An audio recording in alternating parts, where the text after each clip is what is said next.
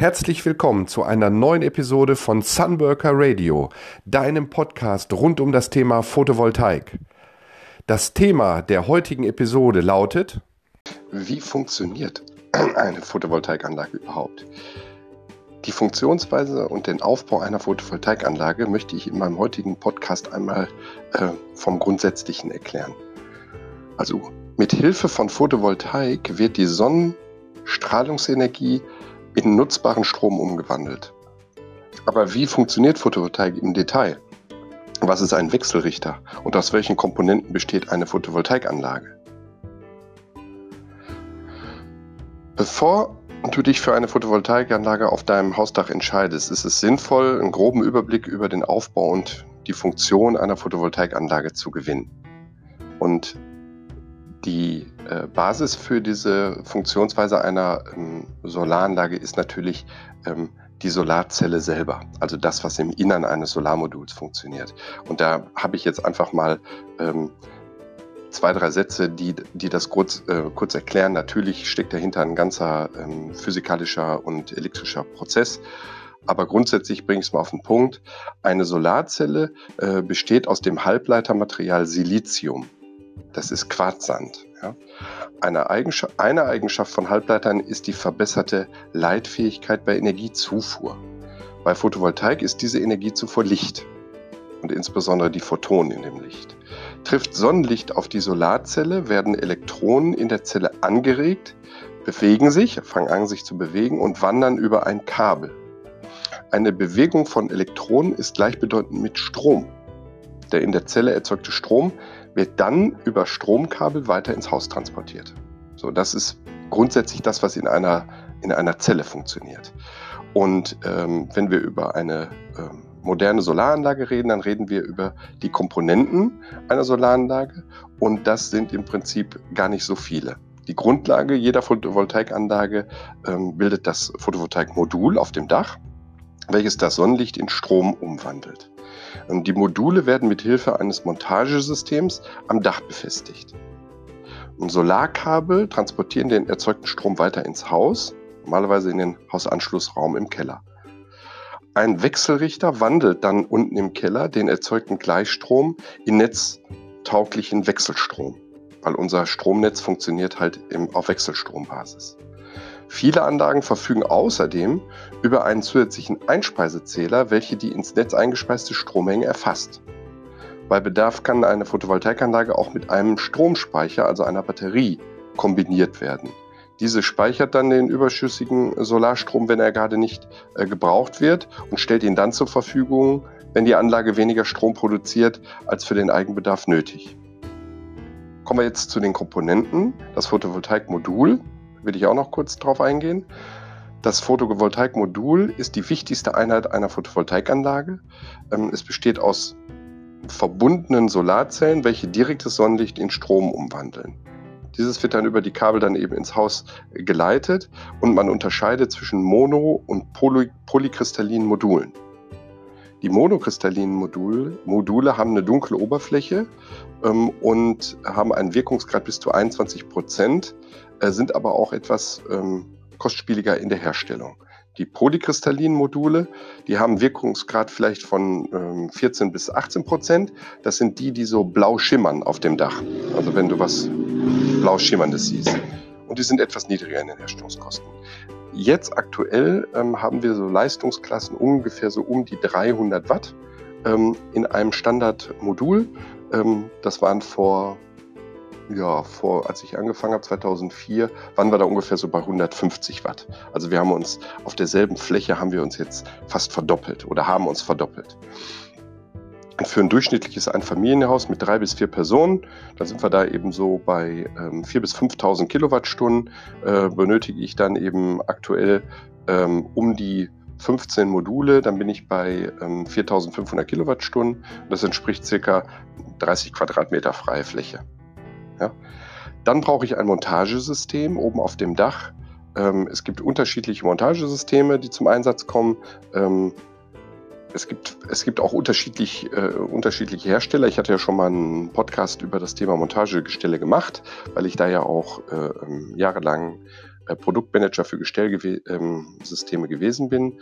Und ähm, grundsätzlich unterscheiden wir zwischen Aufdachmontage, Indachmontage, Flachdach und Freilandmontage. Ähm, auf den normalen Einfamilienhäusern habe ich entweder ein Flachdach, wenn es hier, ähm, wenn es der ähm, Bauhausstil ist, also ein Flachdach-Bungalow, äh, oder ich habe eben mein typisches Satteldach oder ein, ein Zeltdach dann eben auch mal. Und äh, Häuser mit äh, Ziegeleindeckung äh, benutzen normalerweise ein Aufdachsystem und äh, man nimmt dann einfach die Dachziegel hoch und steckt einen Dachhaken, schraubt den dann auf die äh, Dachsparren und dann macht man den Ziegel wieder drauf nimmt da so eine kleine Nase unten drunter ab und dann ist das unsichtbar, dieser Dachhaken. Und darauf werden dann die, die ähm, äh, Aluminiumträgerschienen installiert, auf die dann die Module kommen. Bei Flachdächern ist es so, da muss ich natürlich aufständern, weil ich kann die Module nicht flach auf den, auf, aufs Dach legen, wegen dem Neigungswinkel, der benötigt wird. Und ähm, dafür brauche ich dann eben so eine Art Flachdachaufständerung ähm, die ich dann aber, und das ist der Vorteil, so ausrichten kann, dass ich auch den idealen Winkel zur Sonne habe, je nachdem, was ich für einen Bedarf habe an ähm, Strom im Tagesverlauf. Das erkläre ich gleich nochmal. Dann habe ich die Verkabelung. Die Kabel an einer Solaranlage verbinden die einzelnen Photovoltaikmodule untereinander. Das sind die sogenannten Strings, also die Stränge ähm, weil Module werden in Serie geschaltet. Und äh, dann addiert sich die Spannung zusammen bis zur maximalen Spannung und dann fängt ein neuer Strang an. Anschließend transportiert dann, äh, ähm, wird der Strom dann zum Wechselrichter transportiert, der unten im Keller hängt. Und von dort wird er dann, nachdem er in Wechselstrom äh, gewechselt wurde, äh, wird er dann ins Netz eingespeist oder eben entsprechend zu den Verbrauchern im Haus. Ähm, bis zum Wechselrichter sind Gleichstromkabel nötig, weil die Solarmodule auf dem Dach produzieren Gleichstrom. Und die Kabel, die die Module untereinander verbinden, sind in der Regel bereits äh, dran montiert. Also jedes Modul hat schon zwei Kabel hinten auf der Rückseite und die werden dann eben ähm, in Linie, ge, ähm, in Serie ähm, gesteckt und dann wird vom letzten Modul wieder ein längeres Kabel wieder zurück nach vorne gelegt, dass ich beide Pole wieder vorne anliegen habe. Ja, die sind natürlich der Witterung ausgesetzt und müssen einen, einen, hohen Standard entsprechen. Das ist aber bei uns in Deutschland alles nach der VDE äh, geregelt und das sind spezielle Solarkabel. Ähm, ähm, die, die äh, sind natürlich zertifiziert und die ähm, sind natürlich auch UV-beständig und ähm, doppelt abgeschirmt geschirmt etc. Also jeder gute Installateur ähm, hält sich natürlich auch auf diese, an diese ähm, Richtlinien. Ja, dann haben wir unten im Keller diesen besagten Wechselrichter. Ähm, der hat die Funktion, den in, der, in, den Modulen erzeugten Gleichstrom in Wechselstrom zu wandeln. Das ist nötig, da eben das Stromnetz hier in Deutschland auf Wechselstrombasis ähm, funktioniert. Und außerdem übernehmen moderne Wechselrichter äh, zahlreiche weitere Funktionen, wie etwa die Optimierung der Leistung der äh, PV-Module, also der Photovoltaikmodule. Ähm, Hierzu wählt dann der Wechselrichter äh, stets eine optimale Kombination aus Strom und Spannung, bei der eine maximale Leistung abgegriffen wird. Das nennt sich MPP-Tracking. MPP steht für Maximum Power Point. Und idealerweise hat der Wechselrichter mehrere MPPs. Ähm, dann kann jeder einzelne Strang von Modulen auf dem Dach eben auch entsprechend äh, reagieren ähm, und optimal ähm, ausgelegt werden, wenn irgendwie was Unvorhergesehenes passiert, wie zum Beispiel Verschattung, ähm, Vogelschiss äh, kann auch mal drauf sein oder irgendeine andere Art von Verschmutzung auf einem Modul, weil das wirkt sich dann ja auf den gesamten Strang aus. Und ähm, wenn ich nur ein MPP hätte, dann würde sich das auf das ganze Dach auswirken. Wenn ich da aber mehrere MPPs habe, dann kann ich jeden Strang einzeln eben ähm, optimieren und an die Gegebenheiten anpassen. Ja, dann können die modernen Wechselrichter natürlich auch die Netzfrequenz abstimmen. Ja, bei einem starken Anstieg oder Abfall der Netzfrequenz übernimmt der Wechselrichter so eine Art Schutzfunktion und trennt die Anlage vom Netz. Und ähm, auch eine Monitoring-Funktion ist heutzutage häufig in Wechselrichtern integriert, muss nicht da drin sein. Es gibt auch ähm, äh, sogenannte Datenlogger, die dann äh, separat installiert werden und mit denen kann erstens das System selber den optimalen, ähm, den optimalen Zustand immer aufrechterhalten, aber es kann eben, hat eben auch die Funktion über äh, moderne Apps, ähm, über dein Mobiltelefon oder über dein, ähm, dein PC, die Daten eben auch sichtbar zu machen. Das heißt, der heutige Solaranlagenbesitzer, der weiß immer, was mit seinem was mit seinem Strom äh, gerade passiert, den er da äh, mit seiner Solaranlage gerade produziert. Geht der ins Netz? Wird er eingespeist? Äh, bekommt er dadurch den Einspeisetarif? Wird er gerade selbst verwendet? Oder eben geht er sogar in, ein, ähm, in eine Batterie? Ja, und dann gibt es eben noch ähm, unterschiedliche Arten von, von Zählern. Wir haben zum Beispiel den Einspeisezähler, der misst die Menge, die aus der Photovoltaik, Photovoltaikanlage ins Netz eingespeist wird. Das ist deshalb wichtig, weil für jede produzierte Kilowattstunde, die wir ins deutsche Netz einspeisen, bekommt der Eigentümer ähm, einen, einen Betrag vom Netzbetreiber. Ähm, das ist geregelt nach dem Erneuerbaren Energiengesetz und wir liegen da aktuell so ungefähr bei 10 Cent pro Kilowattstunde. Äh, dann gibt es noch einen Verbrauchszähler, der ist sowieso in jedem Haushalt da. Der zählt einfach die Strommenge, die vom Haushalt aus dem Netz gezogen wird. Also das ist der Zähler, der unten sowieso schon hängt.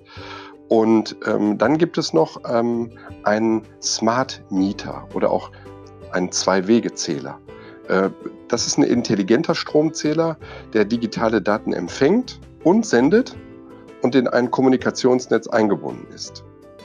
Also seit 2017 sind Unternehmen, also keine Privathaushalte, Unternehmen mit einem Stromverbrauch von äh, über 6000 Kilowattstunden verpflichtet, einen Smart Meter zu installieren. Und ab 2020 müssen dann auch Privathaushalte mit einem Verbrauch über 6000 Kilowattstunden einen Smart Meter einbauen. Ähm, der, der, der, das macht aber auch Sinn, einen zu haben und aktuell findet halt ein Zertifizierungsprozess für diese Smart Meter statt. Der ist noch gar nicht richtig abgeschlossen und ein Zwei-Wege-Zähler bringt deshalb einen Vorteil, äh, weil er die Stromflüsse in Echtzeit an den Wechselrichter übertragen wird. Ähm, und aus Gründen, Gründen der Netzstabilität dürfen gemäß Gesetz ohne diesen Smart Meter nur 70 Prozent der Höchstleistung einer äh, PV-Anlage ins Netz eingespeist werden. Also ohne einen hast du eine Begrenzung im Wechselrichter äh, auf 70 Prozent. Mehr macht der einfach nicht. Der Rest verpufft oder eben wird äh, selbst genutzt. Ähm, oder du baust einen Smart Meter ein und hast durch diese intelligente Steuerung die Möglichkeit, auch bis zu 100 Prozent ähm, ins Netz einzuspeisen ich sag mal, da musst du dir nicht so viel Gedanken zu machen, weil äh, grundsätzlich geht es bei den Anlagen, über die wir hier sprechen, um deine eigene Anlage auf dem Dach. Und da geht es gar nicht darum, möglichst viel ins Netz einzuspeisen, sondern es geht darum, möglichst viel selbst zu verbrauchen. Macht ja Sinn, weil jede produzierte Kilowattstunde, die du einspeist, äh, da bekommst du roundabout 10 Cent. Und für jede Kilowattstunde, die du aus dem Netz beziehst, zahlst du deinen Stromtarif und das sind aktuell um die 30 Cent und die Tendenz ist da ja eher steigend. Ja, und als letzte Komponente haben wir jetzt eventuell dann noch den Stromspeicher, also die Batterie. Ähm, haben natürlich lange noch nicht alle Anlagen einen Speicher. Wir haben ähm, 1,6 Millionen Solaranlagen aktuell in Deutschland und ähm, äh, ein Stromspeicher im privaten Haushalt, der rechnet sich gerade mal so seit 2016, 2017. Da sind die Preise, haben die angefangen drastisch ähm, ähm, runterzugehen und seitdem lohnt sich überhaupt ein Speicher. Aber jetzt sind wir absolut in dem Bereich, wo es sich definitiv lohnt und wo es sich eben auch rechnen lässt. Habe ich ja in einem meiner äh, Podcasts auch schon mal äh, kalkuliert. Die Integration eines solchen einer solchen Batterie erhöht die Eigenverbrauchsquote und somit auch die Wirtschaftlichkeit der gesamten Photovoltaikanlage. Die meisten, äh, ähm, das ist noch ein ganz interessanter Punkt, die meisten Verbraucher nutzen ja ähm, vor allem morgens und abends den Strom. Ja, und die Photovoltaikanlage ohne Speicher produziert allerdings äh, am meisten Strom in der Mittagszeit, also wenn die Sonne am höchsten steht und ähm, die Intensität der Sonne am höchsten ist. Das heißt, wir haben so eine Diskrepanz zwischen hoher Verbrauch am Morgen, hoher Verbrauch am Abend, weil in der Zwischenzeit ist ja keiner zu Hause in vielen Haushalten. Da wird also auch nicht viel verbraucht, außer die, außer Kühlschrank und vielleicht ein paar, äh, Standby-Geschichten. Aber wenn ich dann morgens eben aufstehe, dann habe ich eben mein Frühstück, mein Backofen, mein Toaster, mein, mein Föhn, ähm, die ganzen Haushaltsgeräte, die benutzt werden am Vormittag, am, am Vormittag nach dem Aufstehen. Und dann komme ich abends nach Hause und dann habe ich natürlich die Verbräuche wieder, äh, ja auch wieder Haare föhnen und, und Backofen und Herd und, und, und, und, und da wird gekocht. Also das ist so ein bisschen asynchron. Ähm, und hier kann ein Stromspeicher super helfen, weil äh, der Stromspeicher, der wird nämlich dann in der Mittagszeit, wird der nämlich mehr Strom äh, produzieren, die Photovoltaikanlage, als ich verbrauche. Und genau diesen Strom werde ich dann nicht ins Netz einspeisen für diese 10 Cent, sondern den speise ich erstmal in meine Batterie. Und wenn die Batterie voll ist, dann und immer noch produziert wird, dann würde ich natürlich auch die überschüssigen Kilowattstunden ins Netz einspeisen, aber, aber erst dann.